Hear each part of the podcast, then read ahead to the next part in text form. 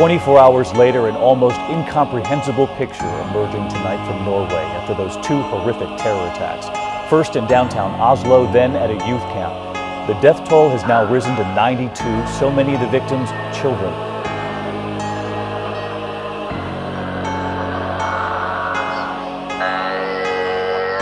Im Namen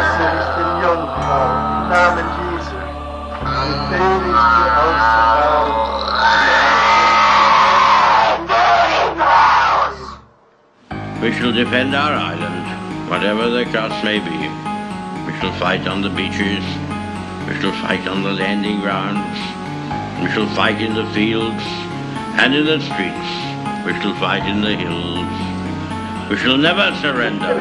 Aló, bueno. Venga, por favor, a mi casa. Es que mi mamá está peleando. Por eso no Terror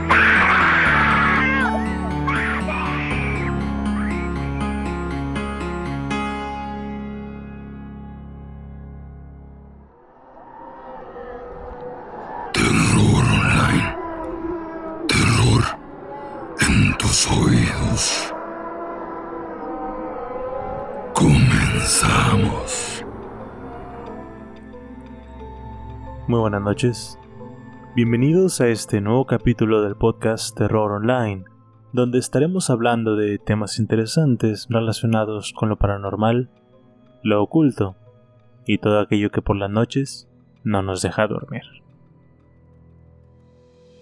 La historia de esta semana es larga.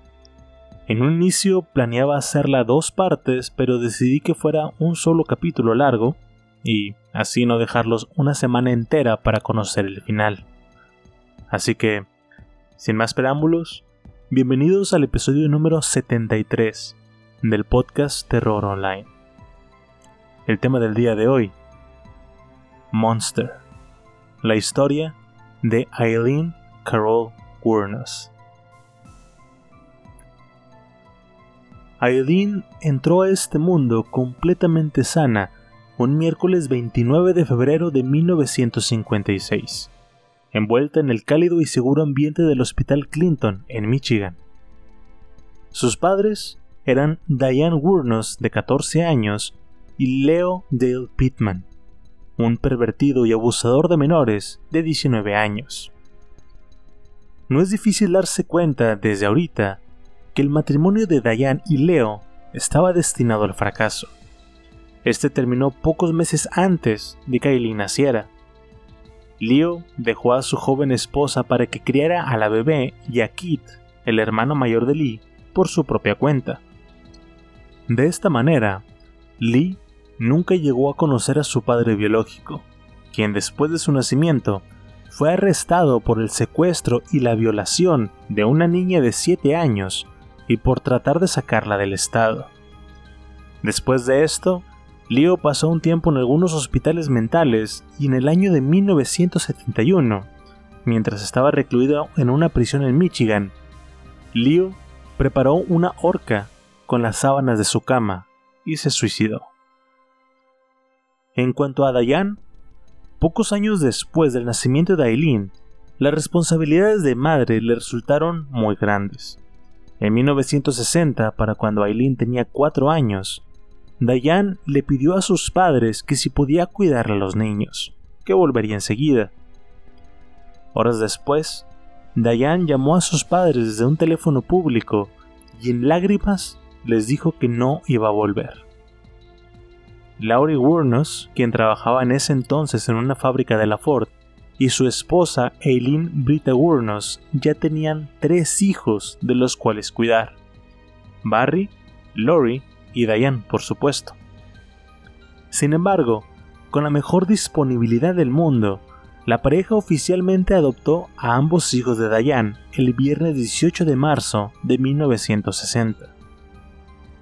Para cuando Eileen cumplió 6 años, ya había comenzado a causar problemas en casa.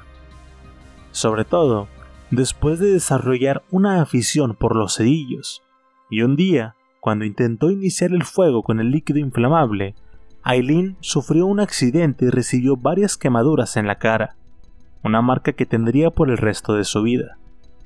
Mientras tanto, Laurie y Brita criaron a Aileen y a Kit como si fueran sus propios hijos, y nunca tuvieron el valor, o llámelo como lo quieran, de confesarles a los niños que ellos no eran sus padres, sino sus abuelos. Con el tiempo, y como se pueden imaginar porque esta no es una historia feliz, los eventos desastrosos comenzaron a suceder.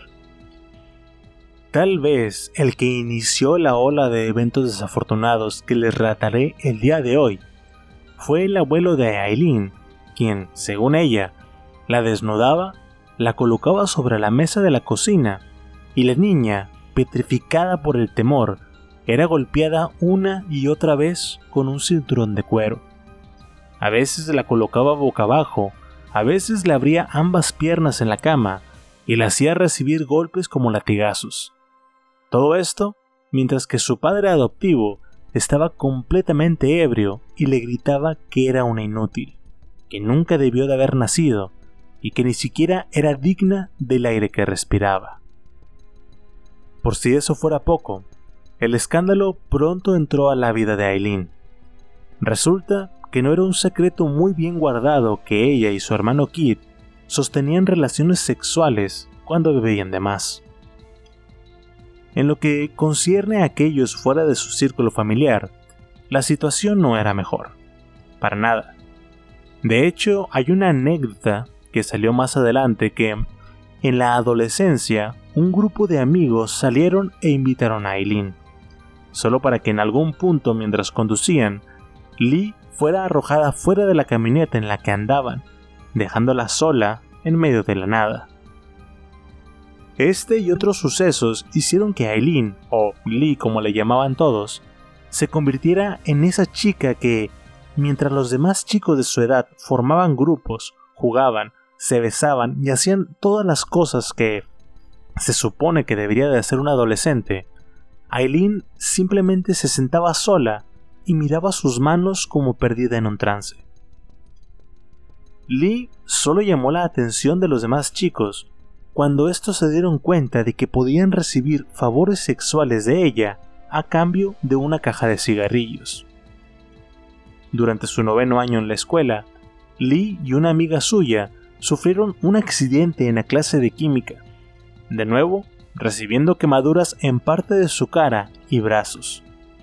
Fue hospitalizado un par de días y confinada a estar en casa por varios meses después de haber sido dada de alta.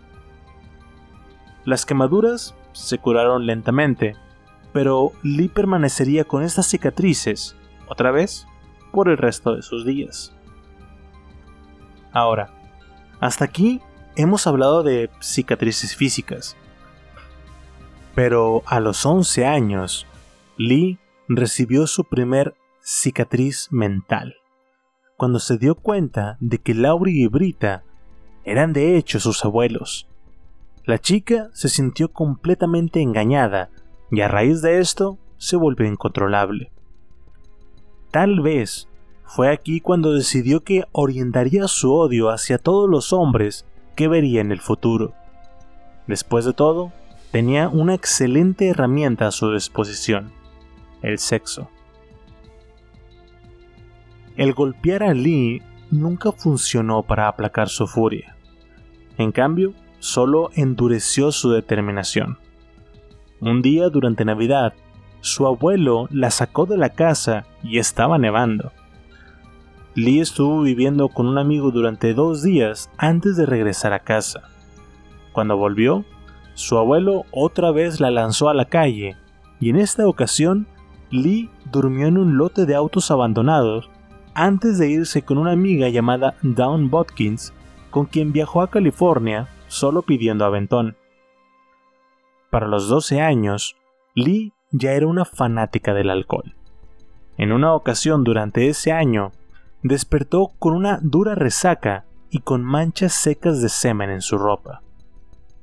En otra ocasión, mientras estaba en una fiesta, dos chicos vieron cómo se aprovechaban de Aileen, quien estaba ebria y asustada en posición fetal.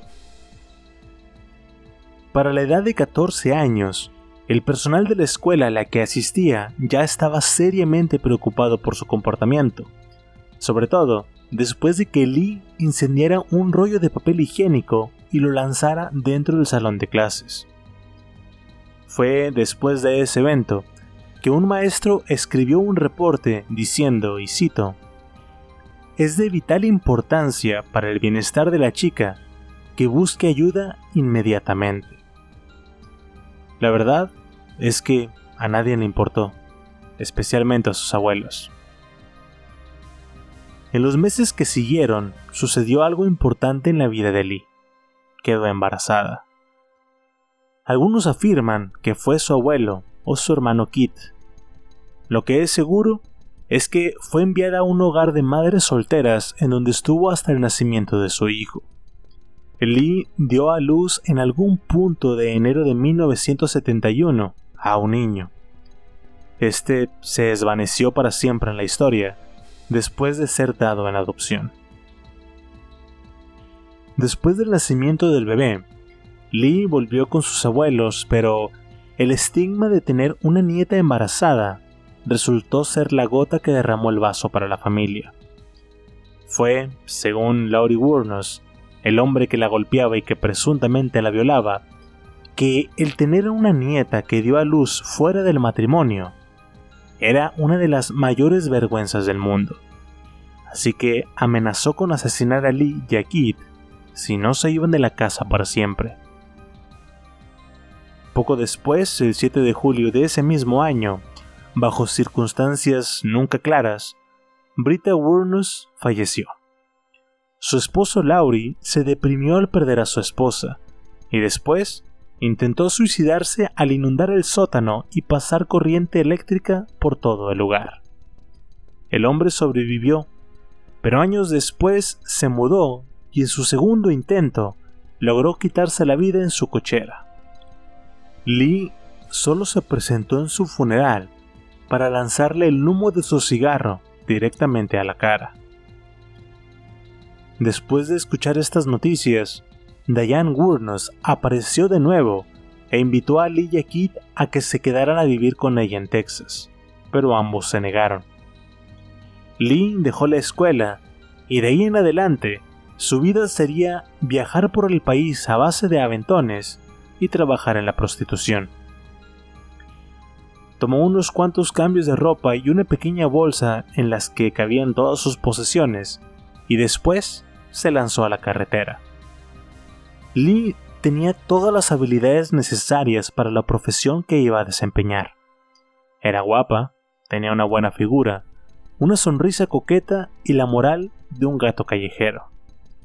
Sabía lo que los hombres querían de ella y ella se aseguraría de obtener el máximo provecho de cada uno de los hombres que se cruzaran en su camino. La próxima vez que llegamos a saber de Eileen Wurnos es casi cuatro años después, en 1974, bajo el alias de Sandra Ketch, por ser llevada a la cárcel del condado de Jefferson en Colorado por alterar el orden, manejar ebria y disparar una pistola calibre .22 en un auto en movimiento. En marzo de 1976, Lee, ahora de 20 años, se casó con un hombre multimillonario llamado Lewis Gratzfeld. El hombre tenía 69 años y había recogido a Lee un día que ésta pedía aventón por la carretera. Feld era un hombre muy bien conectado y tenía una cartera que contenía los contactos de jueces, abogados, oficiales de policía, detectives y entre otros. Esta cartera desapareció un día y más adelante sabrán en dónde apareció. Este hombre, Feld, le propuso matrimonio a Lee y ella aceptó inmediatamente, sobre todo después de que él le comprara un costosísimo anillo de compromiso. Días más tarde, la pareja se casó en Kingsley, Georgia, y aunque no fuera un matrimonio basado en el amor, Sabemos que Feld tenía una mujer joven todos los días en su cama y Lee disfrutaba de todo lo que el dinero de su esposo pudiera comprar. Sin embargo, el sueño de Feld de tener a una joven mujer en su cama se volvería en una pesadilla. El martes 13 de julio, Lee decidió ir al pueblo por su cuenta mientras que su esposo se quedó viendo televisión. después de visitar varios bares, terminó en un club llamado Bernie. Aquí, vistiendo un top muy corto y una minifalda, Lee se subió a una de las mesas y comenzó a bailar sensualmente.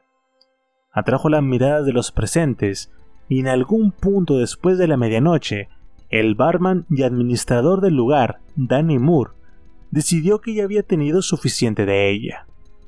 Lee estaba ebria, le gritaba obscenidades a los clientes y comenzó a lanzar amenazas a los presentes. El administrador, Danny, se acercó a la mesa y solo le dijo que se bajara de una vez, que el bar estaba a punto de cerrar. Se dio la media vuelta y se fue. De pronto, uno de los clientes le gritó a Danny y este apenas alcanzó a darse la vuelta y logró esquivar una bola de billar que Aileen le había lanzado directamente a la cabeza. Lee fue arrestada por asalto y daño a la propiedad privada.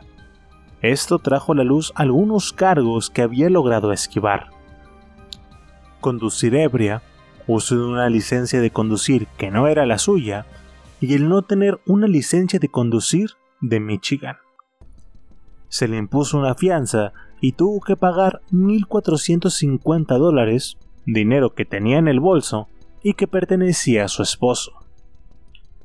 Cuando llegó a casa, su esposo ya se había enterado de lo sucedido y comenzaron los problemas. Lee quería ser un alma libre, quería poder beber y andar de bar en bar. Phil no podía lidiar con su esposa y se le ocurrió una manera, honestamente muy poco inteligente, para lidiar con el problema. Se acercó a Lee y le dijo, Yo soy mayor que tú y deberías de tener respeto a tus mayores. Lee, como si fuera un soldado durmiente, escuchó estas palabras y desencadenaron una ola de recuerdos. Recuerdos son los que su abuelo le decía las mismas palabras, solo para después comenzar a golpearla. Su instinto de sobrevivencia la empujó a defenderse. A pesar de que su esposo no le había levantado nunca la mano, Lee le dejó un ojo morado. Phil, en lugar de sesgar el asunto y su matrimonio, trató con otra técnica, una que le había funcionado con sus tres esposas anteriores. Le reduciría el dinero que podría gastar. Y si eso no funcionaba, entonces ya no le daría más dinero. A la mañana siguiente, después de consultar el plan con la almohada, Phil apenas le estaba diciendo a Lee que ya no le daría tanto dinero, cuando ella lo interrumpió a la mitad de la frase y comenzó a golpearlo con su bastón. Cuando ya estuvo tirado en el suelo, Lee se le subió encima y le acercó un cuchillo a pocos centímetros de la garganta. Phil, ahora sí, a la primera oportunidad que tuvo, pidió una orden de restricción y anuló el matrimonio declarando que su esposa lo había golpeado en varias ocasiones. Su matrimonio terminó oficialmente un año después, el día 19 de julio de 1977.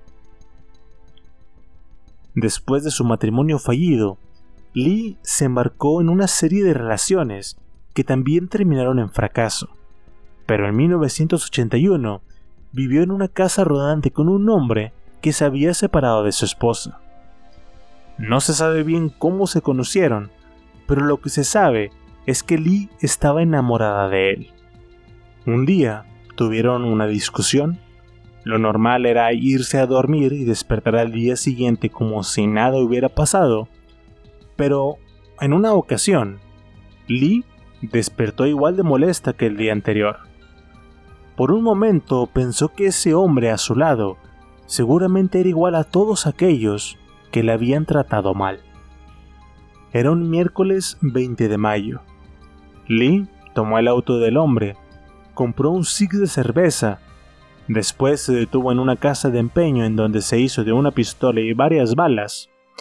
Después condujo por horas, sobre todo contemplando el suicidio, pero en lugar de apuntar el arma a su cabeza, se dirigió a una tienda de conveniencia en Edgewater, Florida, y aún vestida en shorts y en un top del bikini, asaltó la tienda. Ahora, esta es la versión del empleado que asaltó. Pero Lee dio una versión diferente y aquí es cuando comienza una serie de situaciones que al final, creo yo, nos harán preguntarnos quién era el verdadero villano en esta historia. Según Lee, ella entró a la tienda, compró un par de cosas, tomó un six de cerveza y caminó a la caja registradora. Cuando sacó el dinero, la empleada del lugar alcanzó a ver un arma dentro del bolso de Lee, y ésta se asustó y comenzó a gritar porque pensó que Lee la iba a asaltar. Lee en ese momento le dijo a la empleada, Ah, ¿quieres que te asalte? Entonces asaltaré tu tienda, dame el dinero. Después de robar 33 dólares, Lee dijo haber salido de la tienda caminando lentamente porque desde antes de entrar ya estaba ebria. Se dirigió al auto y permaneció tres minutos sentada ahí buscando las llaves. Cuando por fin las encontró, condujo unos cuantos minutos cuando de repente el radiador del auto explotó. Poco tiempo después y sin poder avanzar, Lee fue alcanzada por la policía. El abogado que la representó por el cargo de robo a mano armada ese año de 1981 fue un hombre llamado Russell Armstrong. Este le pidió al juez que se examinara mentalmente a Lee para evitar enviarla a una prisión, pero no funcionó. Lee terminó siendo enviada a la Correccional de Florida el jueves 4 de mayo de 1982 y no salió hasta el 30 de junio de 1983. De aquí se fue a vivir con un hombre con el que había estado intercambiando correspondencia. En algún punto les había explicado que algunas prisiones tienen esto, que los prisioneros intercambian correspondencia con gente del exterior, principalmente personas curiosas o que se sienten solas.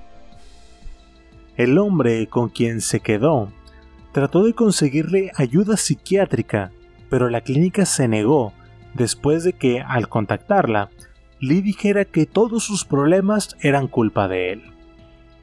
Después de unos meses volvió a Florida a buscar uno de sus antiguos novios, pero al llegar, este no quiso saber nada de Lee. El martes 1 de mayo de 1984, Lee fue arrestada por intentar usar cheques falsos en un banco de Florida. Había falsificado la firma de su empleador en un cheque de 595 dólares y en otro de 5 mil dólares.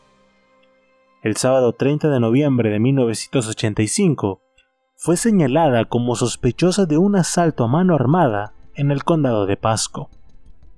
La víctima era un hombre que le había pagado varias noches de hospedaje en un motel a cambio de sexo. Fue también durante ese mismo año que Lee tuvo su primera relación lesbiana con una mujer italiana llamada Tony. La relación estuvo llena de pasión, aderezada con muchos celos y violencia física. Tony y Lee viajaron hacia Orlando en donde Lee compró con su dinero equipo para comenzar un negocio de planchado a vapor. Un día después de varios meses, Lee regresó a casa solo para darse cuenta de que Tony, el equipo de limpieza y todas sus demás pertenencias habían desaparecido. Lo único que Tony le había dejado había sido un ventilador y un recibo de teléfono con un adeudo de 485 dólares. Poco después, Lee tomó otro alias, Lori Grody, el nombre de una tía suya de Michigan, y 11 días después, la policía de caminos llamó a Grudy por conducir con una licencia suspendida. El sábado 4 de junio de 1986, la policía de Miami la arrestó bajo su propio nombre y le imputó un cargo de robo de auto, un cargo de resistirse al arresto y otro cargo por dar información personal falsa. Además, la policía encontró un revólver calibre .30 y una caja de munición. Aún así, solo le pusieron una fianza y después salió libre. El lunes 2 de junio de 1986, los oficiales del condado de Volusia interrogaron a Lee después de que un hombre la acusara de apuntarle con un arma y de pedirle 200 dólares. A pesar de que ella se negó, Lee llevaba munición en su bolsillo y un arma calibre .22 fue encontrada bajo el asiento pasajero de su auto. Con esto, se le imputó un cargo por robo de auto, porque pues no era suyo, y por portación ilegal de arma. Cuando llegó el día del juicio, Lee no se presentó, por lo que se le volvió a expeditar otra orden de arresto. Lee huyó hacia Daytona Beach. Ahí sucedió algo definitivo en la vida de Eileen Wuornos. Conoció el amor a primera vista. Era el mes de junio de 1986, cuando, mientras bebía en un bar llamado Zodiac, se encontró con una mujer llamada Tiria. Tiria acababa de recibir el pago de una póliza de seguro por un accidente de auto. Después, consiguió trabajo como mucama en un motel llamado El Caribe. Durante ese tiempo, había estado viviendo con una amiga llamada Cami Green. Los Green, Cami y su esposo, eran buenas personas y le habían dado asilo a Tiria después de que la sacaran de su apartamento por falta de pago.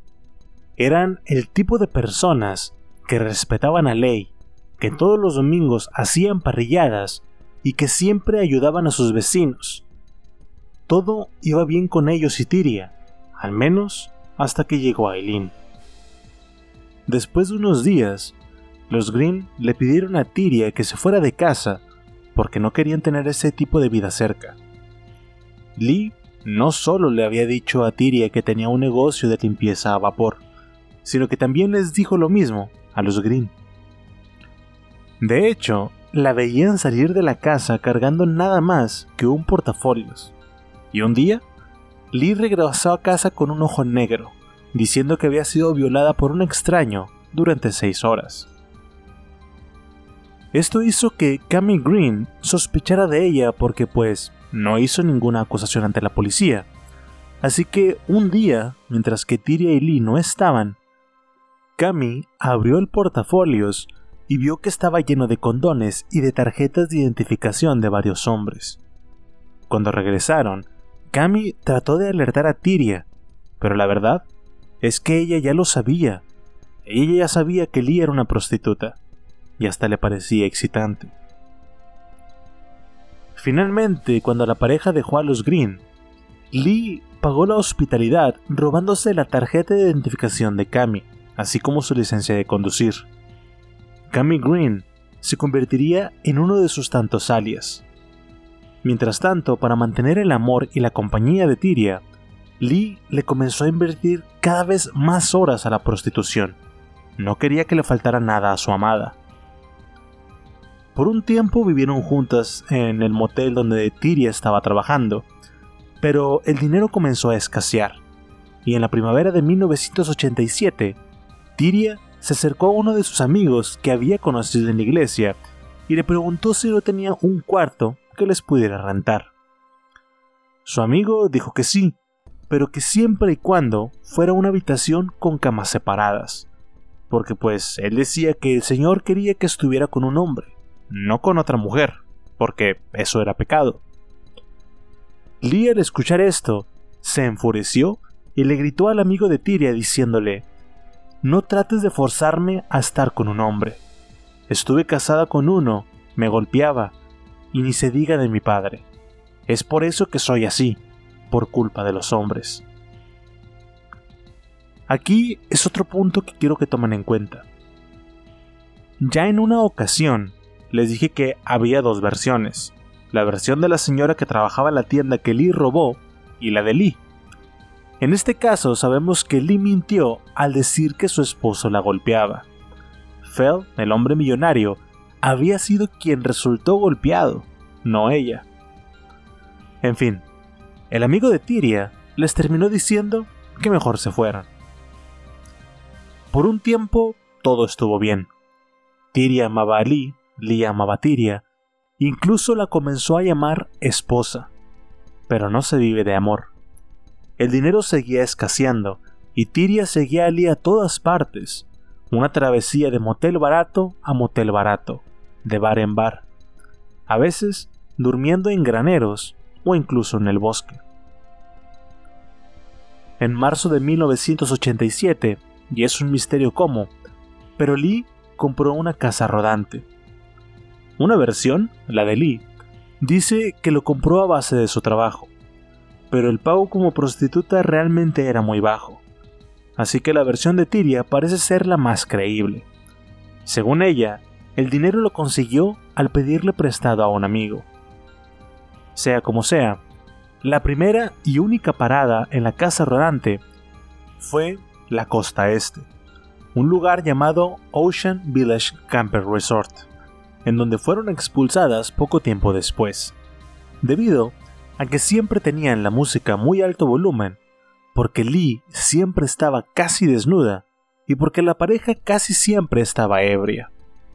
El 18 de diciembre de 1987, volvieron a Daytona y un oficial de la policía de caminos citó a Lee, quien en ese momento estaba usando el alias de Susan Blachowicz por posesión de una licencia de conducir suspendida. El sábado 12 de marzo de 1988, usando el alias de Cami Marsh Green, Lee acusó al conductor de autobús Richard Lomis de atacarla. Lee dijo que el conductor la había empujado fuera del autobús después de una ligera discusión. Pero aquí otra vez tenemos dos versiones. Esa era la de Lee. Pero el conductor decía que había recogido a Lee y a Tiria cerca de la intersección número 4 y la 92 y que le había dicho a Tiria que se veía bien. Lee inmediatamente lo golpeó directamente a la cara y él la sacó del autobús. El sábado 29 de julio de 1988, un casero de Daytona de nombre Alzada Sherman acusó a Tyria Moore y a Susan Blachowicz de vandalizar el apartamento que les había arrendado, que arrancaron las alfombras y pintaron las paredes. Alzada también le dijo a las autoridades que ambas siempre estaban ebrias y que veía a Lee subir a su habitación con varios paquetes de 12 cervezas a lo largo del día. Como pueden ver, Tyria seguía a Lee a todas partes, a cada uno de sus problemas, y es importante decir que en su relación, a pesar de lo que pueden imaginarse sabiendo que Lee era una prostituta, es que ella y Tyria casi no mantenían relaciones sexuales. De hecho, la verdadera motivación que tenía hacia Tiria no era sexual, sino la búsqueda de un lazo emocional y amor. El amor que nunca había recibido de su madre que la abandonó, o de su abuelo que abusaba físicamente de ella, o de su abuela que había fallado en protegerla de él. Para este punto, sabemos que Lee estaba más familiarizada con la pérdida que con el amor.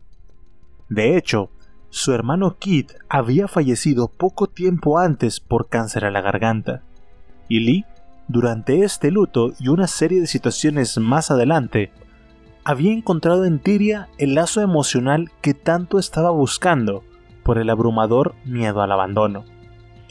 Es en este punto en el que queda claro que Lee haría lo que fuera por mantenerse cerca de Tiria, incluso matar si fuera necesario daría su propia vida para protegerla en los años que vendrían.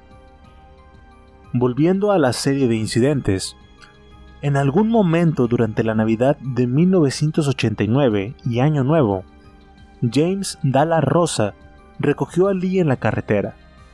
Esta le enseñó una fotografía con dos niños y le dijo que era una chica de alta sociedad, que vivía en una casa valuada en 125 mil dólares.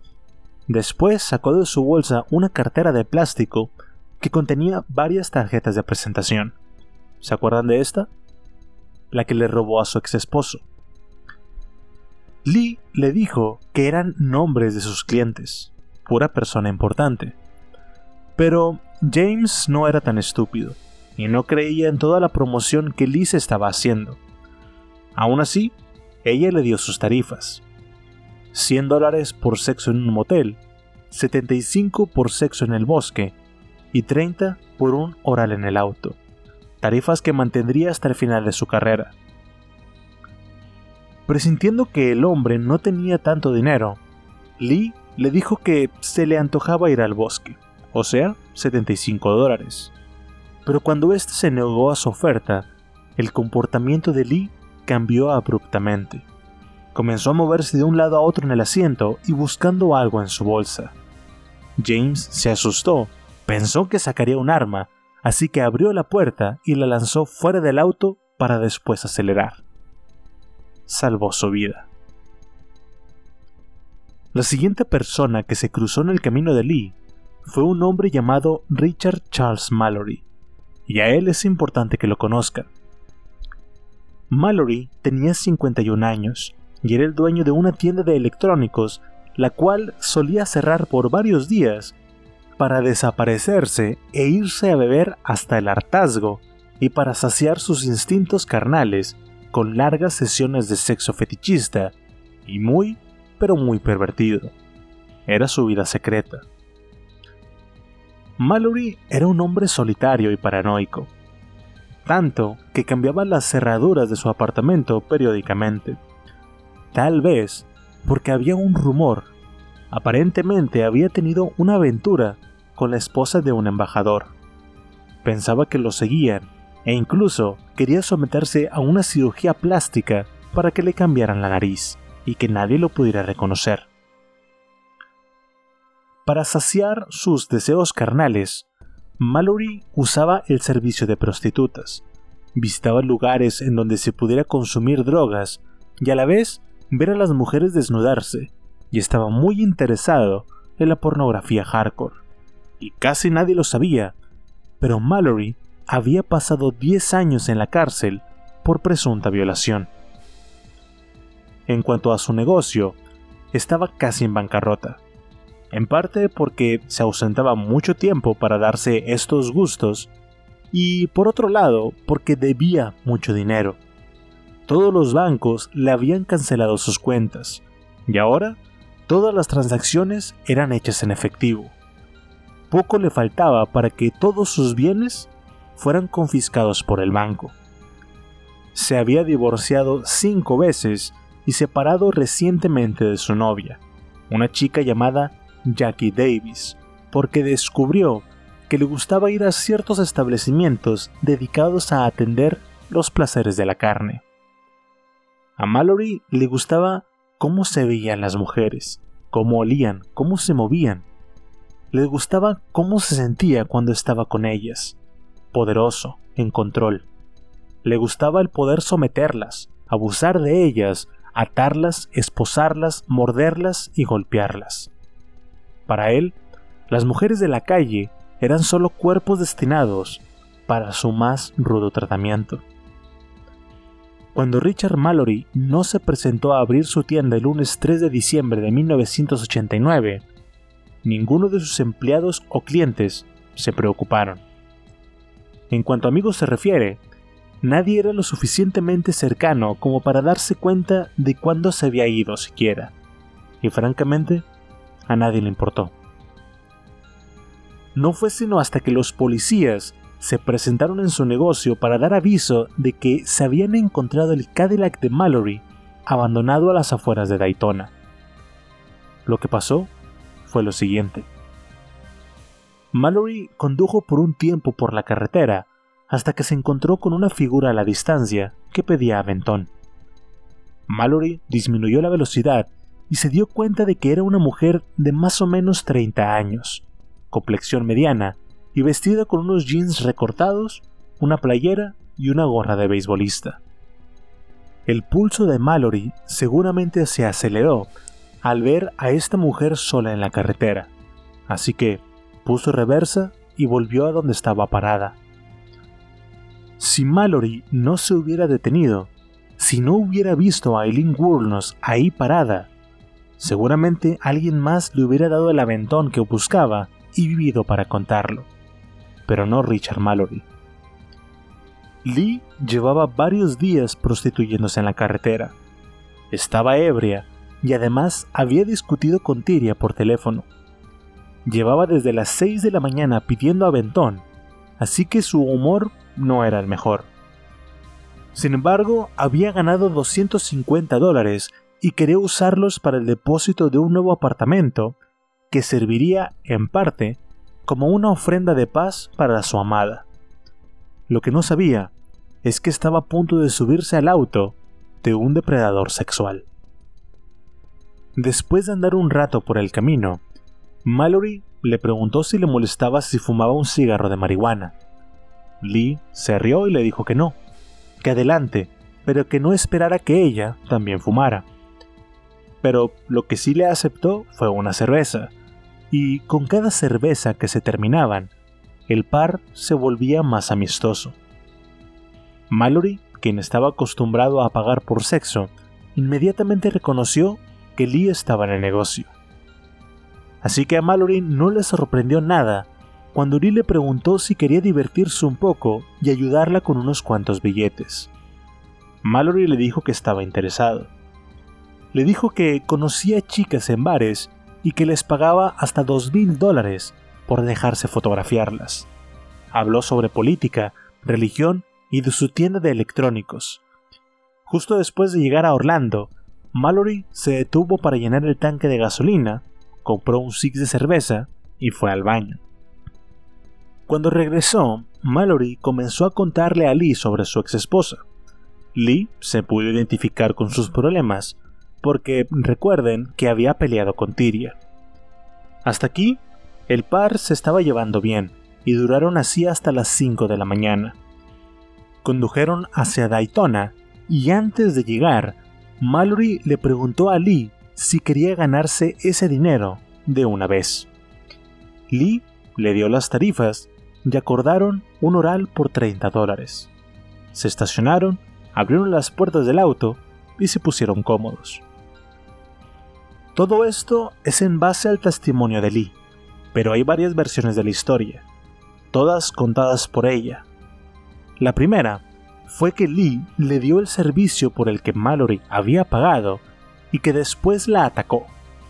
La segunda fue que éste se negó a pagarle desde el principio, que la ató, la golpeó y le insertó un objeto en el ano. Según Lee, estaba segura de que la iba a matar así que se liberó y le disparó. La tercera la dio Lee en una entrevista. Ella cuenta que se desvistió y le preguntó a Mallory si él no iba a hacer lo mismo. Él le dijo que no y que apenas se desató el pantalón. Lee le dio sexo oral y cuando se supone que ya habían terminado, Mallory se le abalanzó y la comenzó a llenar de besos. Lee lo quitó de encima y le dijo que ese no era el trato. A Mallory no le importó. Se le volvió a balanzar, esta vez con más fuerza, pero Lee pudo liberarse. Nunca sabremos la verdad de lo que sucedió, pero lo que pasó en ese auto encendió la furia de Lee. Había estado con incontables hombres que le habían pagado por sexo, pero hasta este punto, Lee no le había disparado a ninguno. Cuando Mallory volteó hacia arriba, la vio frente a él, desnuda y con una pistola de bajo calibre apuntándole directamente. Sal del auto, le ordenó Lee. Mallory, en lugar de salir del auto tranquilamente, se le abalanzó y ella respondió disparándole nueve veces. Todas las balas dieron en el blanco. Cuando Mallory se encontró en el suelo gimiendo de dolor, Lee se acercó y le disparó otras dos veces. Las balas entraron en el pecho y una de ellas dio en el cuello. Ambos pulmones colapsaron, la sangre brotaba de su cuerpo y la lucha por un poco de aire se hizo cada vez más difícil hasta que se volvió imposible. Mientras tanto, su asesina se vestía y robaba sus pertenencias. Cuando terminó de robar, Lee se puso en cunclillas frente a él y se quedó mirándolo durante 10 minutos, el tiempo que le tomó morir. Al siguiente día, el Cadillac de Mallory fue encontrado a corta distancia de donde Lee y Tyria se estaban hospedando. Los oficiales de policía John Boniver y John Bondi estaban haciendo sus rondas rutinarias cuando se detuvieron a inspeccionar el auto. Ambas puertas estaban abiertas. El interior tenía las luces encendidas y notaron lo que parecían ser manchas de sangre, pero no había rastros del conductor ni algún pasajero. Las llaves del auto no estaban por el lugar, pero había varias pertenencias de Mallory que fueron encontradas en los alrededores parcialmente enterradas. Entre estas cosas estaba la cartera de Mallory que contenía su licencia de conducir y dos tarjetas de crédito. También había una botella de vodka, una lata de cerveza, dos botellas de plástico y otros artículos más que sugerían que no había estado solo. Además, tras examinar el asiento del pasajero, se dieron cuenta de que éste estaba muy cerca del volante en una posición muy incómoda para alguien de la estatura de Mallory. El siguiente hallazgo llegó el 13 de diciembre. Jimmy Bonshi y James Davis, quienes se dedicaban a recoger fierro viejo, encontraron el cuerpo de Richard Mallory a 8 kilómetros de donde habían encontrado su auto. Los oficiales de policía que respondieron a la llamada del 911 encontraron un cuerpo que tenían desde la clavícula hasta la cabeza en puros huesos. Los animales salvajes se habían encargado de rapeñar el cuerpo. La mayor parte del cadáver estaba bajo un pedazo de cartón. Después de investigar por meses, no se pudo encontrar alguna pista de lo que le había sucedido a Mallory. Poco tiempo después, la policía logró dar con la única persona que sabía el plan de Mallory de visitar Daytona Beach.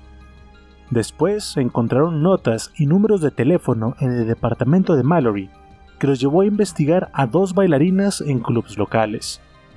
Cada una de ellas le contaron a la policía sobre las perversiones de Mallory y hasta su exnovia le dijo a la policía que éste había pasado 10 años en la cárcel, pero nada de esto les dio alguna pista.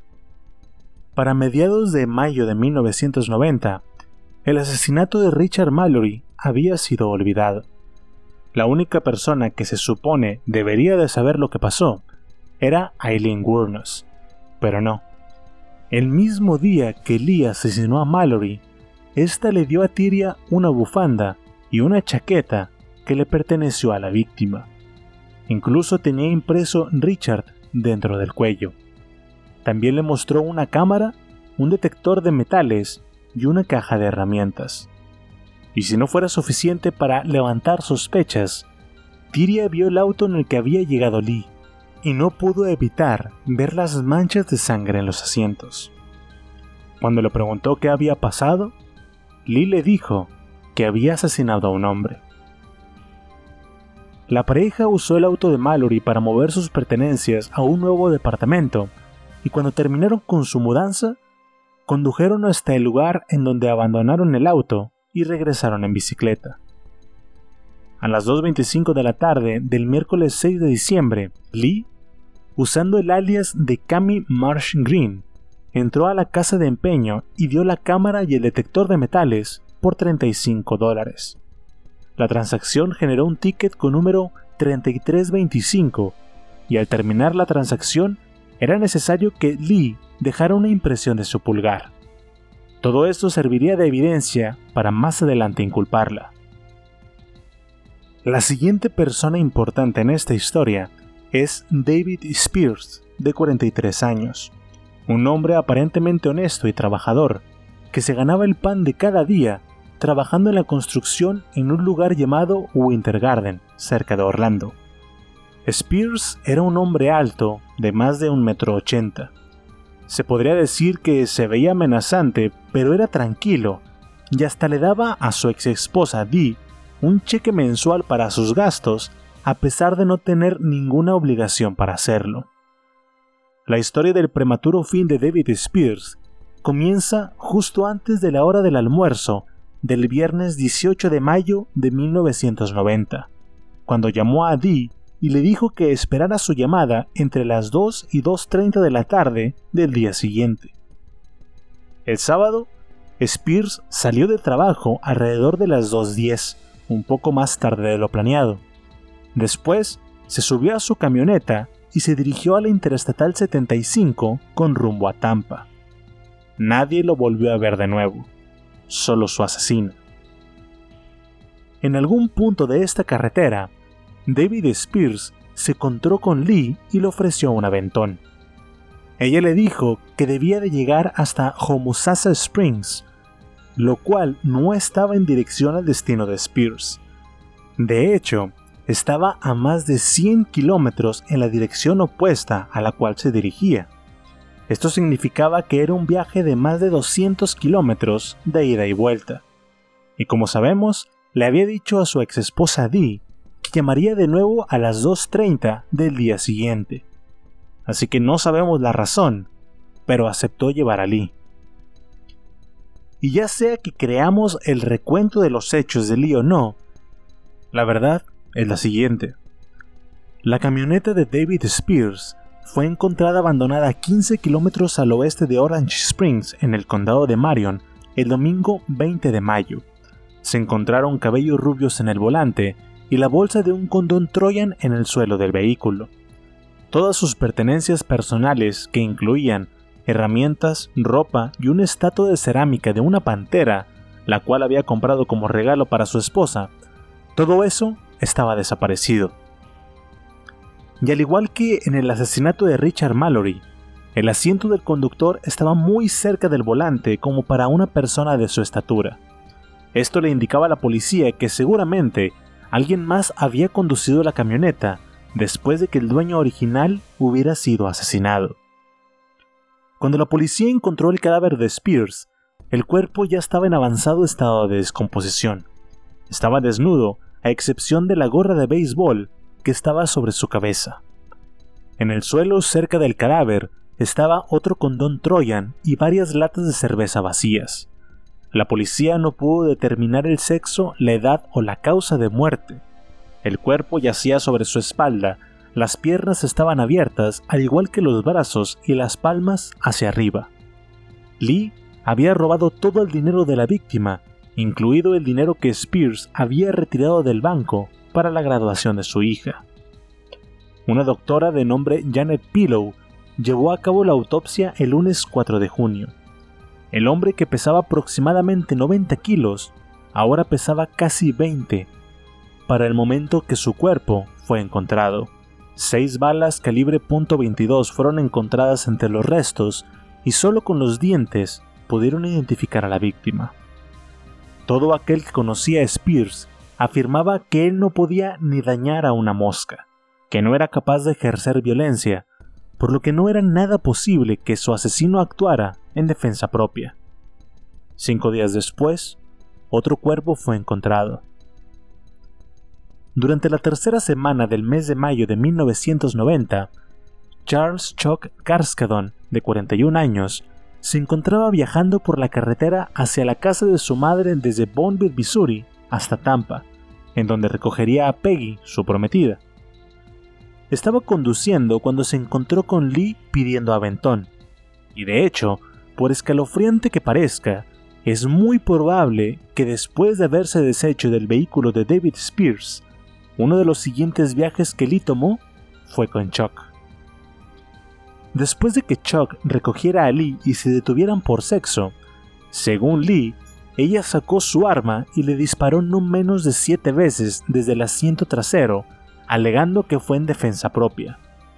Después de recargar el arma, Lee le disparó dos veces más. La razón por la que llevó a cabo este acto a sangre fría fue porque había encontrado la pistola de Chuck en el capo del carro, y pensó que la iba a usar para matarla. Al principio dijo que lo había asesinado en defensa propia, pero después cambió su historia y dijo que lo había asesinado solo por el dinero. Lo que se sabe es que el cuerpo de Chuck Karskedon fue encontrado desnudo a aproximadamente 35 kilómetros de su destino, un miércoles 6 de junio. El cadáver estaba cubierto de hojas y de una manta verde. La autopsia señaló que había sido disparado en nueve ocasiones en el pecho con un arma calibre .22. El Cadillac del 75 de la víctima fue encontrado al día siguiente aproximadamente a 60 kilómetros de donde habían encontrado el cadáver. La madre de Karskadon, Florence, le dijo a la policía que cuando su hijo salió de la casa, llevaba consigo una pistola calibre .45, una manta, un taser, un encendedor, un reloj y una maleta. Llevaba una camisa negra, botas de vaquera de piel de serpiente y dijo lo siguiente. Mi hijo le había quitado el gatillo a su arma porque tenía miedo de usarla. La siguiente víctima de Eileen Gurnos fue Peter Siems, de 65 años, un marinero mercante retirado que vivía en la costa este de Florida. Temprano por la mañana del jueves 7 de junio de 1990, el mismo día que encontraron el auto de Karskadon, sus vecinos vieron que el misionero de medio tiempo estaba colocando varias Biblias en la cajuela de su Pontiac Sunbird del 88. En su viaje, Peter Siems visitaría a sus familiares en Arkansas y después iría hacia Nueva Jersey para visitar a su hermana. Le había prometido a su esposa que la llamaría más tarde ese día, pero nunca más escuchó su voz. Después de ser arrestada, Lee admitió que estaba muy ebria cuando Sims se detuvo a recogerla en la Interestatal 95. Vagamente recuerda haber cruzado la línea estatal en su auto y dijo que Sims se comenzó a comportar amenazante durante el encuentro sexual que sostuvieron en el bosque y que por eso le disparó. Su cuerpo fue descubierto pudriéndose en alguna parte de los bosques de pino de Georgia, y el misterio de la desaparición de Sims tomó un giro bizarro el miércoles 4 de julio, cuando el Pontiac Sunbird de Sims apareció cerca de Orange Springs. El auto dio una vuelta cerrada y se estrelló contra una barra de contención de metal. Ronda y Jim Bailey, quienes estaban sentados en el porche de su casa, presenciaron el accidente.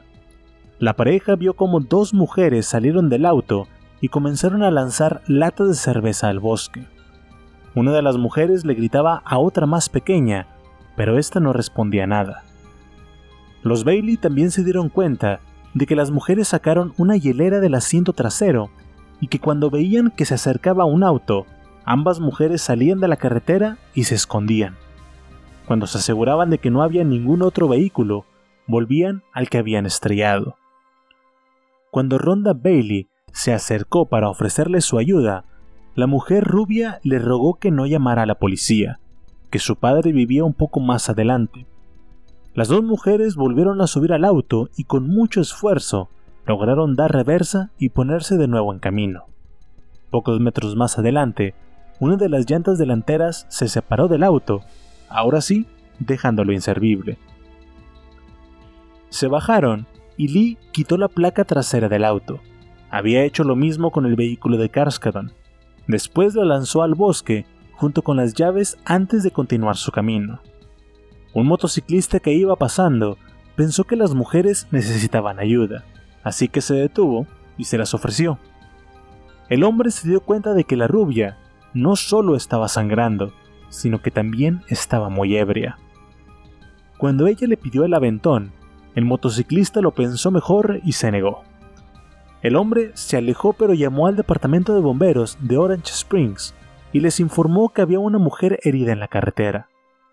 Dos vehículos de emergencia fueron enviados al lugar de la escena, pero cuando llegaron, Lee negó haber estado conduciendo ese auto. Les dijo que ella no sabía nada del accidente y que mejor dejaran de decir mentiras sobre ella y que las dejaran en paz.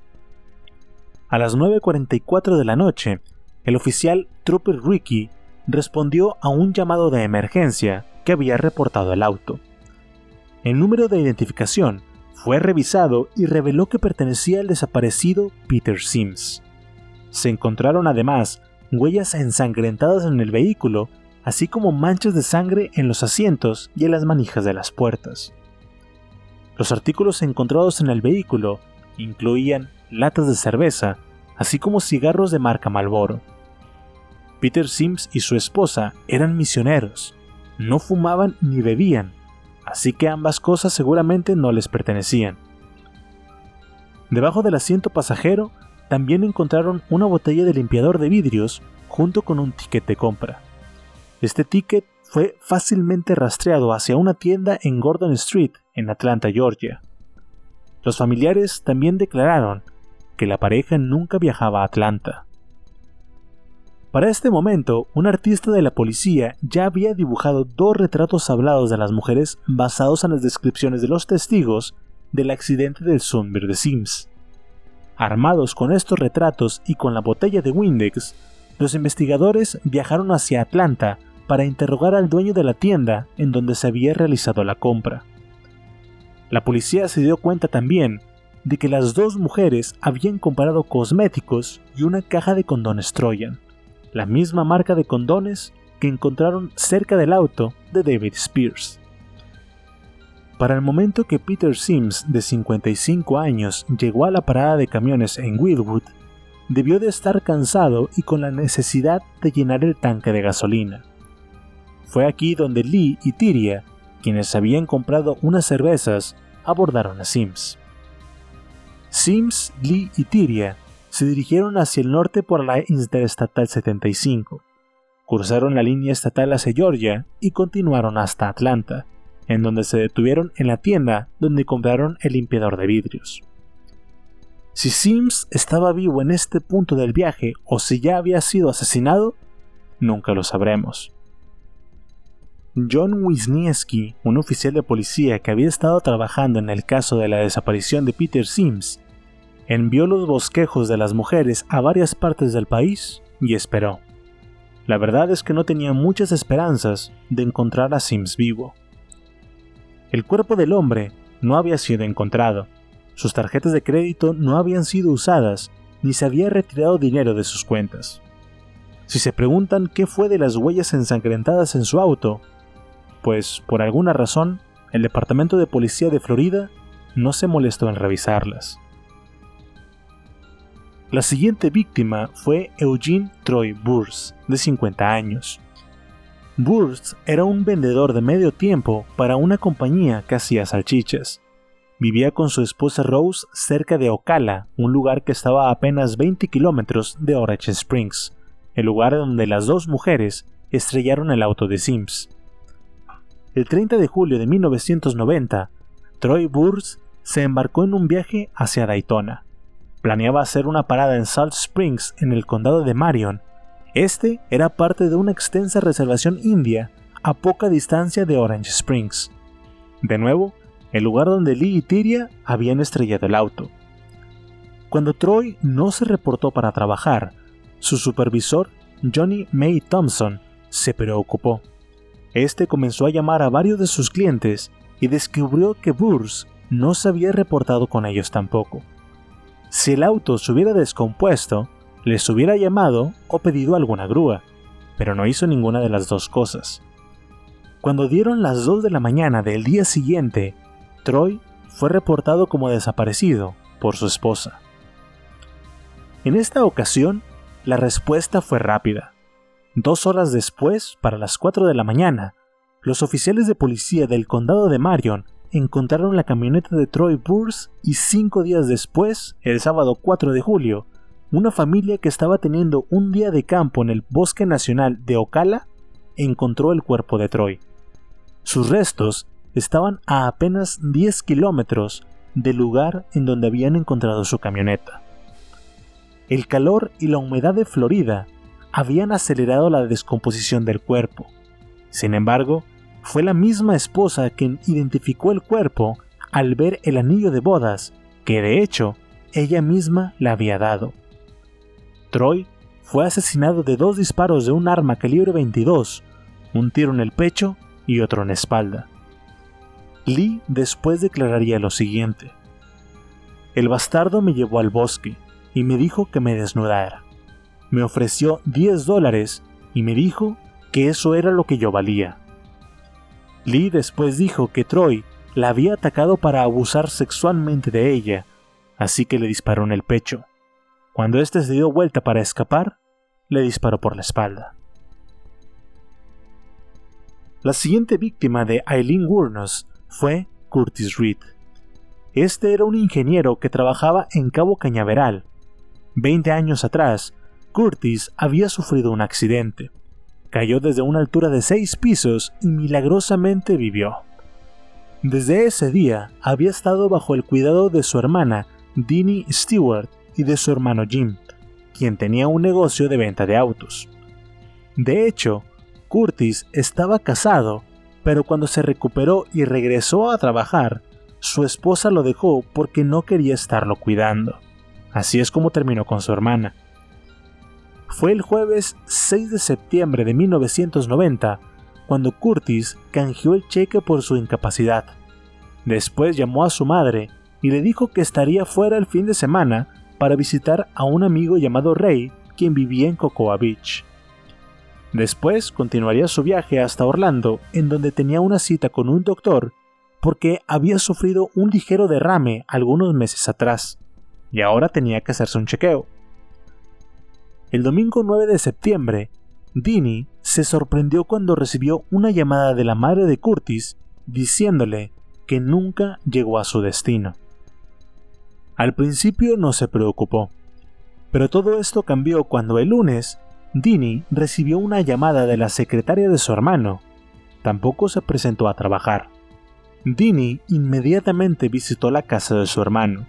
Sus ropas y todo lo demás estaba ahí, pero no había señales de él por ninguna parte.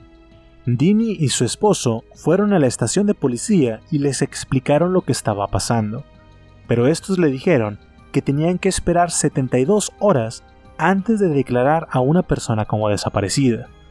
Este era el procedimiento usual en estas circunstancias, por lo que la familia decidió hacer las cosas por su propia cuenta, y en menos de 48 horas, más de 2.000 volantes fueron impresos y entregados a cada persona que se les cruzara por su camino. El martes 11 de septiembre, el auto de Curtis Reed fue encontrado en un estacionamiento cerca de la Interestatal 96. Dini y su hija Tina condujeron hasta el lugar inmediatamente y esperaban que la policía de Orlando estuviera en el lugar. Pero no. El único que estaba ahí era el guardia del estacionamiento.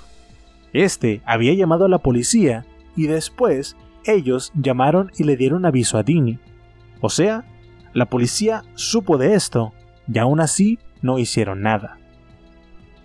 Aún así, y por razones desconocidas, Dini decidió que conducir el auto de su hermano fuera de ese estacionamiento era una buena idea.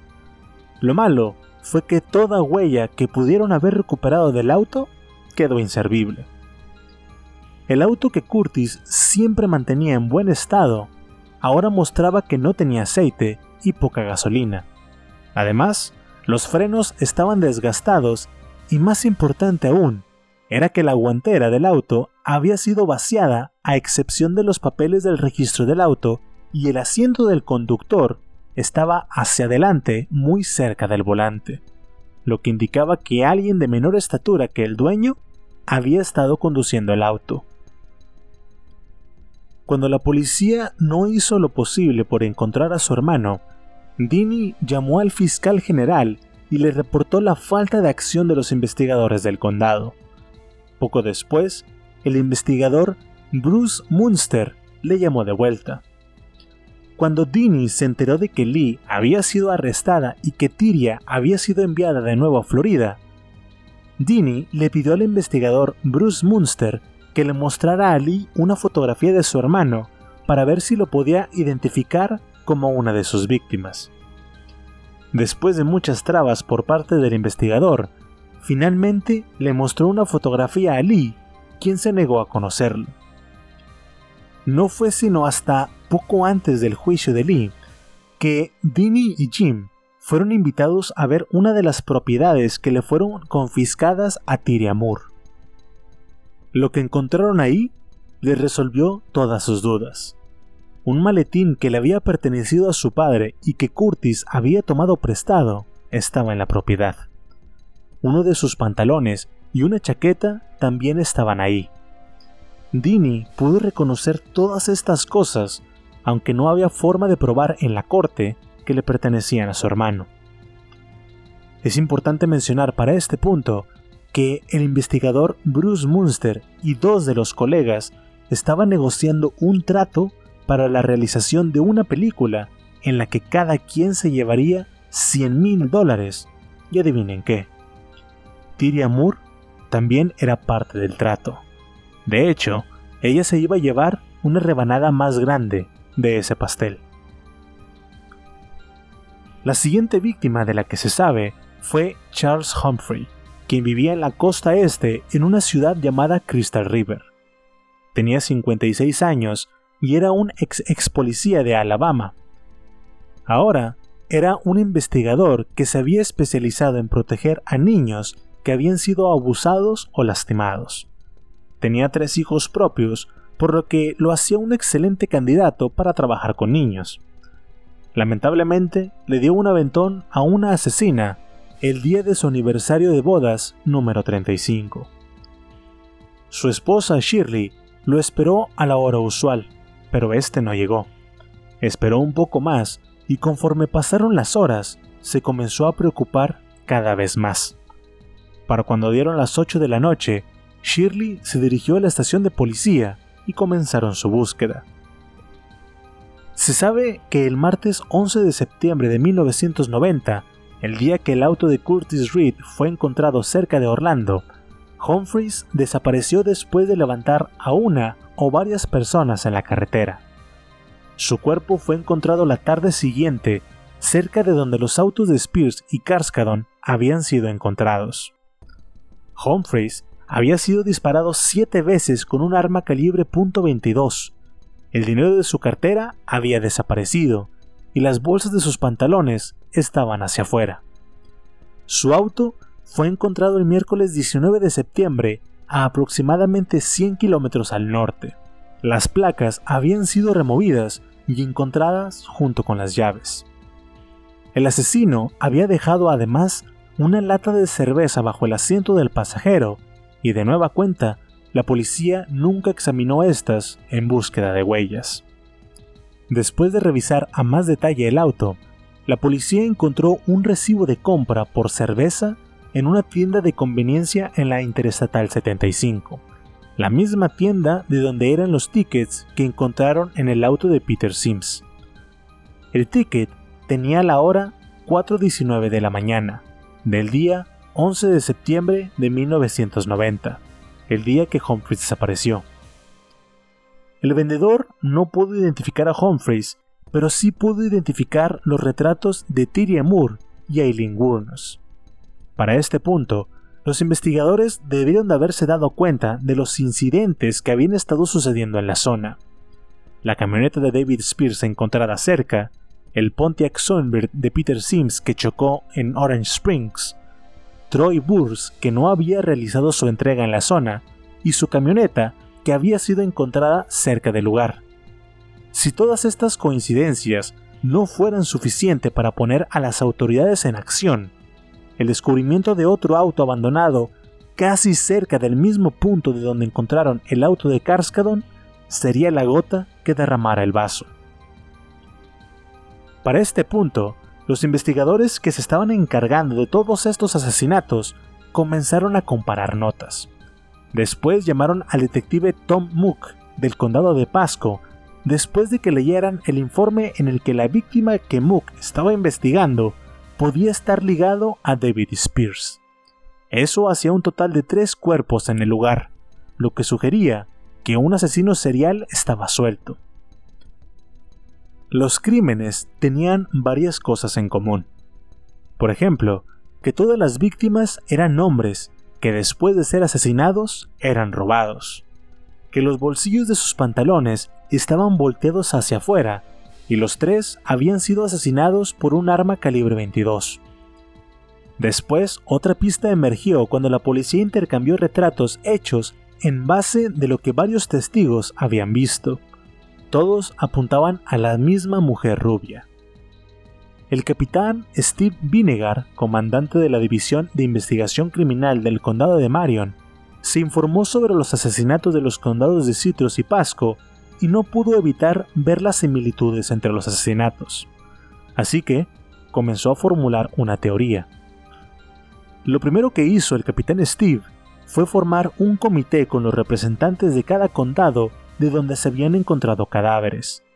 Nadie había dejado de levantar personas a la carretera, les dijo el capitán, por lo que el perpetrador de los crímenes no debía de parecer amenazante, al menos en un inicio. Después, recordó que en las escenas del crimen habían encontrado paquetes de condones Troyan. Finalmente, el capitán llegó a la conclusión de que debían de buscar a una prostituta. Tras esto, Vinegar decidió voltear a la prensa y pedirle su ayuda. Así, a finales de noviembre, se comenzó a distribuir la historia de los asesinatos junto con los retratos hablados de ambas mujeres. Sin embargo, aun cuando todo esto ya era de conocimiento público, Lee se adjudicó una vida más. Walter Gino Antonio, de 60 años. El día 17 de noviembre estaba conduciendo hacia Alabama en búsqueda de un empleo y se acababa de comprometer y llevaba un anillo de oro y plata que además tenía un diamante incrustado. Era del tamaño de 10 y 3 cuartos. Es importante decir esto porque un anillo con esta descripción fue entregado a Tiri Moore como regalo de Lee, como una muestra de su amor. El domingo 18 de noviembre, un oficial de policía encontró el cuerpo desnudo de un hombre. Era Walter Antonio, quien había sido disparado cuatro veces, tres en el rostro y una en la cabeza con un arma calibre 22. Después del asesinato, Lee había conducido su auto hasta un motel en Fairview, en donde le preguntó al administrador si podía estacionar el auto de su novio en la parte de atrás para que no lo viera su esposa.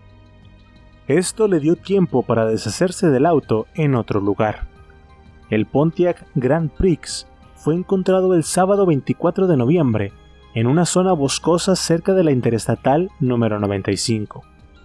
Las placas y las llaves del auto estaban desaparecidas. Había varias latas de cerveza vacías, pero todas habían sido limpiadas para evitar dejar huellas. Después, la prometida de Walter le dio a la policía una lista de las posesiones que estaban en su auto, todas estas desaparecidas. Lee más tarde diría que pidió aventón y que Walter se detuvo. Cuando éste se dio cuenta de que era una prostituta, procedió a hacer el arresto, porque es penado por la ley prostituirse en medio de la carretera. Lee no pensó que fuera un policía. En cambio, pensó que era un farsante que iba a usar una placa falsa para conseguir sexo gratis. Eso le enfureció y decidió disparar. Después de que el capitán Steve Vinegar mandara a publicar la historia de los asesinatos en los periódicos a mediados de diciembre de 1990, los detectives comenzaron a traer a colación varias pistas. Un hombre en Homosassa Springs el lugar de donde Lee había dejado el auto de David Spears, dijo que vio a dos mujeres que le rentaron una casa rodante un año atrás. Después de que éste revisara los registros, dio con los nombres Tyria Moore y Lee, así a secas. Por otro lado, un testigo de Tampa dijo que dos mujeres habían trabajado en su motel cerca de donde habían encontrado el cadáver de Troy Burns. Sus nombres, dijo, eran Tyria Moore y Susan Blahovec. La policía de Daytona comenzó a seguir el rastro de la pareja de mujeres desde finales de septiembre hasta mediados de diciembre. Después, cuando recibieron la información sobre las sospechas, la policía de Daytona investigó el registro criminal de Tyria Moore, Susan Blahovec y Cami Marsh Green. Blahovec tenía una orden de arresto, mientras que Green no tenía ningún cargo en su contra.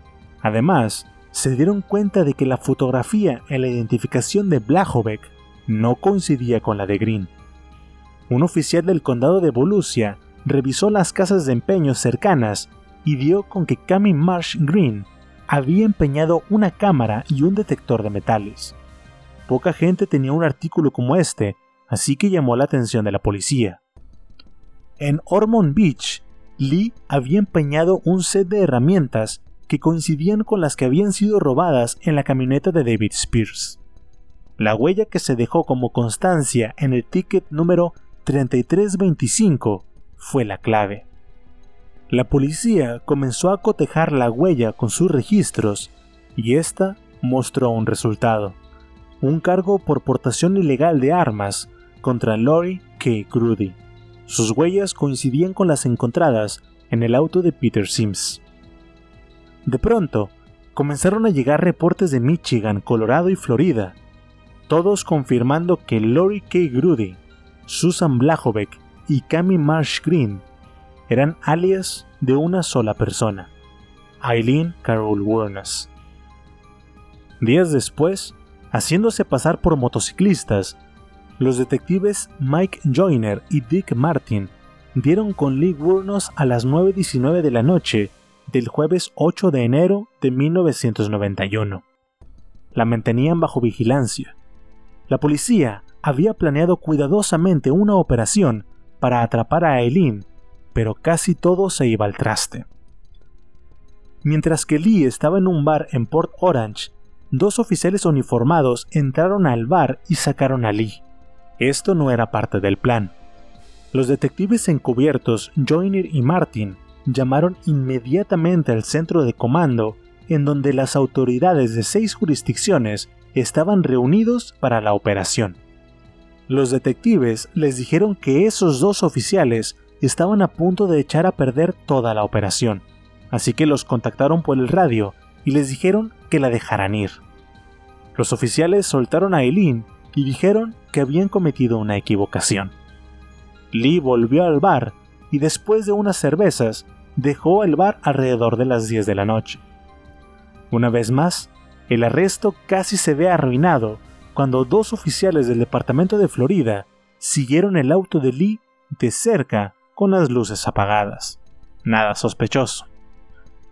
Los detectives llamaron a esta patrulla por el radio y les dijeron que dejaran a Lee en paz, que le permitieran llegar al bar The Last Resort. Ya en el lugar, Joyner y Martin comenzaron a beber y a platicar con Eileen hasta después de la medianoche. Después, Lee salió del lugar y durmió en el asiento del auto que estaba conduciendo. Esta sería la última noche que dormiría en libertad. Se había planeado tenerla bajo vigilancia por más tiempo, pero en el bar estaba a punto de haber una fiesta de motociclistas, y los detectives temieron que Lee pudiera perderse entre la multitud si tan solo se ponía un casco. No se quisieron arriesgar, así que se acercaron a ella y le preguntaron si quería usar su habitación de motel para bañarse antes de la fiesta. Al principio se mostró renuente, pero después cambió de opinión y dejó el bar con ellos. Fuera del bar, los detectives y el oficial Larry Jorsepa del condado de Marion arrestaron a Lee por una orden de arresto bajo el alias de Lori Crudy. El arresto se hizo sin mucho alboroto, nadie en la prensa sabía que la asesina serial había sido atrapada. Este fue un movimiento inteligente ya que, en este punto, la policía no tenía ni el arma homicida ni a Tyria Moore. Fue localizada el jueves 10 de enero. Había huido de la casa de sus padres y ahora había estado viviendo con su hermana en Pensilvania. Uno de los detectives de nombre Dan Henry reservó una habitación en un motel local y llamó a Tyria junto con los oficiales Jerry Thompson del condado de Citrus y Bruce Munster del condado de Marion. Entre las posesiones de Tyria estaba un portafolios y un radio que pertenecían a Charles Humphrey, junto con otros artículos propiedad de Curtis Reed. En esa habitación de motel, Tyria fue informada de sus derechos. No se le imputó ninguna ofensa ni se le dio inmunidad, pero se aseguraron de que supiera qué significaba perjurio. En poco tiempo, Tyria aceptó testificar en contra de Lee y se vio involucrada con Munster, Henry y Vinegar para vender su historia para una película. Los policías tenían acceso a todos los documentos de la investigación, por lo que se convertirían en consultores del caso. Después, registraron a Tiria en un motel de Daytona, en donde se pusieron de acuerdo de lo que seguiría. El plan era que Tiria contactaría a Lee en la cárcel y le tendría que decir que las autoridades habían estado interrogando a su familia sobre los asesinatos en Florida. Munster y Thompson esperaban que, gracias a la lealtad que Lee le profesara a Tiria, terminara confesando. Sin embargo, Lee no era estúpida. Sabía que el teléfono que estaba usando seguramente era monitoreado, así que hizo un intento de hablar sobre los crímenes en palabras clave. Las llamadas continuaron por tres días. Tiria se volvió cada vez más insistente en que la policía estaba atrás de ella. Y Lee se dio cuenta rápidamente de lo que Tiria esperaba de ella. Como les digo, Lee sabía que las llamadas muy posiblemente estaban siendo monitoreadas, pero con el paso de los días se volvió cada vez menos cuidadosa con lo que decía. Pero no permitiría que Tiria cayera con ella. Le comenzó a decir, Vamos, diles lo que quieren saber y yo te cubriré porque eres inocente. No dejaré que te metan a prisión. Escucha, si tengo que confesar, lo haré. Esta era una apuesta arriesgada para los oficiales porque, si Lee cambiaba de idea, todo el plan se iría al caño. Si de pronto comenzaba a decir que Tiria era igual de responsable que ella, se armaría un escándalo nacional. Pero no. La policía tenía un as bajo la manga y ese era el amor que Lee sentía por Tiria. Sabían que incluso moriría por ella. El abogado de Lee, Michael O'Neill, le dijo en repetidas ocasiones a su cliente que dejara de hablar, pero Lee seguía dándole a la policía todo lo que necesitaba saber. Y cuando estuvo al límite de la desesperación, el abogado le gritó, ahí en medio de la policía, ¿Te das cuenta de que estos tipos son policías Lee le contestó, Lo sé, y quieren ahorcarme. Y está bien, porque hombre, lo merezco. Solo quiero terminar con esto. La confesión de Lee se basó principalmente en dos puntos. El primero, en confesar sus crímenes, y segundo, asegurarse de que quedara bien claro de que Tiria no tenía nada que ver.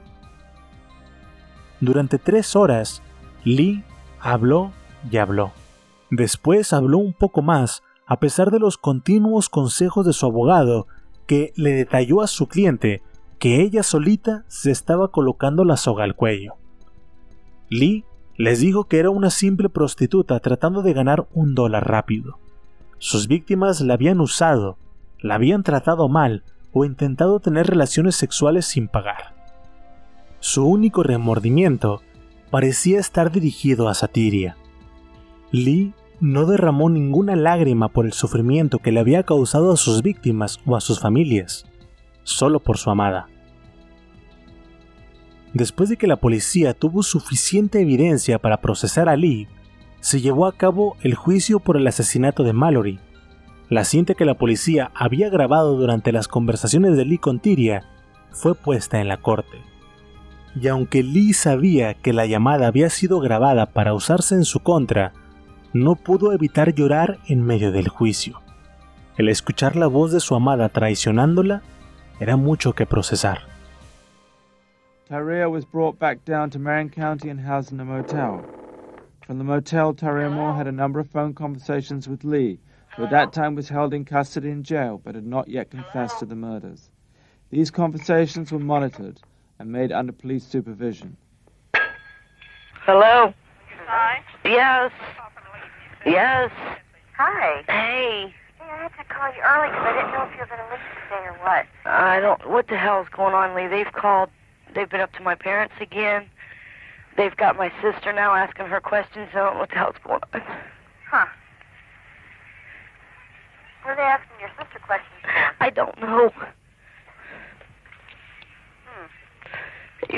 Lee, They're, they're coming after me. I know they are. No, they're not. They're innocent. They've got to. They, why are they asking so many questions then? Honey, listen, listen, listen. Do what you gotta do, okay? I'm gonna have to because I'm like gonna go to jail for something that you did. This isn't fair. My family is a nervous wreck up there. My mom has been calling me all the time. She doesn't know what the hell's going on. Okay. Do what you gotta do, okay? Alrighty. Ty, What? I'm not gonna let you go to jail. I. You think? You evidently don't love me anymore. You don't trust me or anything. I mean, you're gonna let me get in trouble for something that I didn't do. I said I'm not. Listen, quit crying listen. I can't help it. I'm scared shitless. I know. I love you a lot. I don't know whether I should keep on living or if I should. No, Ty, Ty, listen. What if they don't believe me? Tyra, listen. What? I'm not gonna let you go to jail or anything. Listen, if I have to confess, I will. Mm. Yes. Why how did you do this? Uh-huh. Why did you do this? Listen, Ty, Wait. I'll probably never be able to see you. You know? Yes. I love you. If I have to confess everything just to keep you from getting in trouble, I will. Okay. So don't worry, okay? Okay. I love you. No. Don't do it now. Get it over with. Right this very moment. Yes. Get it over with. All right. Okay? Okay. You can right call me back moment. later. All right. All right. Okay, bye. Como pueden escuchar, y no creo que sea solo mi imaginación, Tyria hace una excelente interpretación. Para este punto sabemos que no iría a prisión. Está actuando para sacarle la confesión a Lee, y podemos escuchar también a Lee tratando de tranquilizarla, diciéndole que todo estará bien. Le dice cuánto la ama y que va a confesar para salvarla. Que no se preocupe, y al final de la grabación de nuevo, no sé si solo sea mi imaginación, pero la actuación de Tyria se cae cuando responde con un bye a secas. Aquí es donde les pregunto, ¿realmente quién era el malo de la historia? Les he contado sobre los asesinatos que Lee cometió, pero todos estos siempre tuvieron dos caras, dos lados de la historia. Lee siempre dijo que sus víctimas no eran inocentes palomas. Se atrevió a decirle directamente a la familia de las víctimas que aquellos que lloraban no eran buenos. Al contrario, eran abusadores y violadores, personas que la habían atacado y tratado de violar. Lee simplemente reaccionó en defensa propia. Y aunque la evidencia nos posiciona en un punto medio, los hechos son que Aileen Caron Wuornos fue encontrada culpable por el asesinato de sus víctimas y sentenciada a pena de muerte. De hecho, cuando fue declarada culpable, Lee les gritó a los del jurado y a todos los presentes, Fui violada y espero que ustedes también los violen, basuras de América. En un principio, Lee sería ejecutada por la silla eléctrica, pero su estancia en el corredor de la muerte se alargó 11 años. Cuando finalmente le llegó la hora, la inyección letal había reemplazado a la silla. Ahora, Lee tenía 46 años, aunque se veía 10 años mayor. Era el día miércoles 9 de octubre del 2002, cuando salió de su celda y vio una camilla con correas. Sería trasladada hasta el lugar en donde el Estado y algunos espectadores civiles presenciarían su muerte. Alrededor de 30 minutos antes de que Lee diera su último recorrido por el pasillo de la muerte, recibió una inyección de 8 centímetros cúbicos de pentotal sódico. Ningún guardia la atacó, y en el reporte se escribió que Lee no se resistió. Fue atada a la camilla y los paramédicos insertaron dos agujas y catéteres en su brazo izquierdo. Después conectaron todo esto al equipo que la mataría. Lee recibió después una inyección de tiopentato de sodio un rápido anestésico. Lee comenzó a sentirse un poco mareada y después de esperar un minuto, vino otra inyección de 15 centímetros cúbicos de solución salina. Esto solo para aligerar el paso de los 50 centímetros cúbicos de bromuro de pancuromio, un relajante muscular que paralizaría la respiración y le dejaría inconsciente en aproximadamente 10 segundos.